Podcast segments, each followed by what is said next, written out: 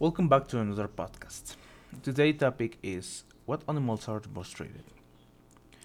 In actuality, every day that passes, we can see the impact that generates the illegal and legal trade in animals, which generates a disorder in the ecosystems and put a lot of species in danger of extinction.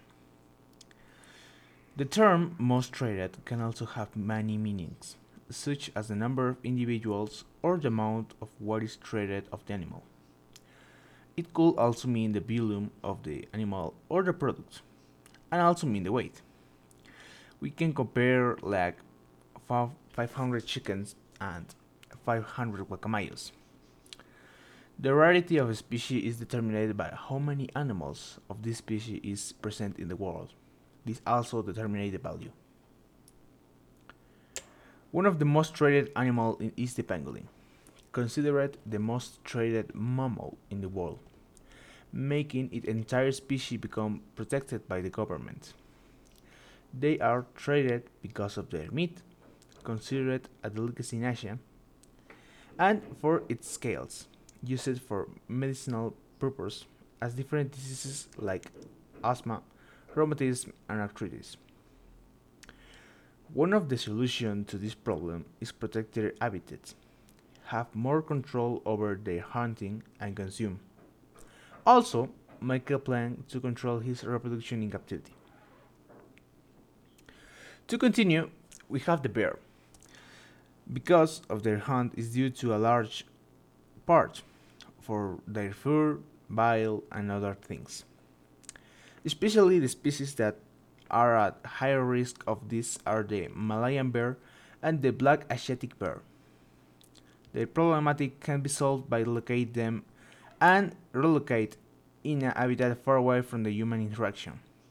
Also verify if this new ecosystem can be sustainable for them or other animals in the long term.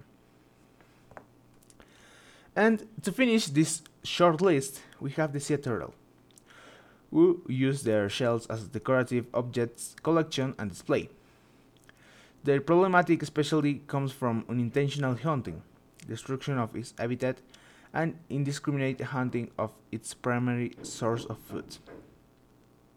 One of the ways in which we can stop its current situation is to add more control over the unintentional fishing of, of this animal look for ways to rehabilitate its habitat and condemn indiscriminate fishing in general, since this last one does not affect only the sea turtles. Itself affects entire and widely varied ecosystem.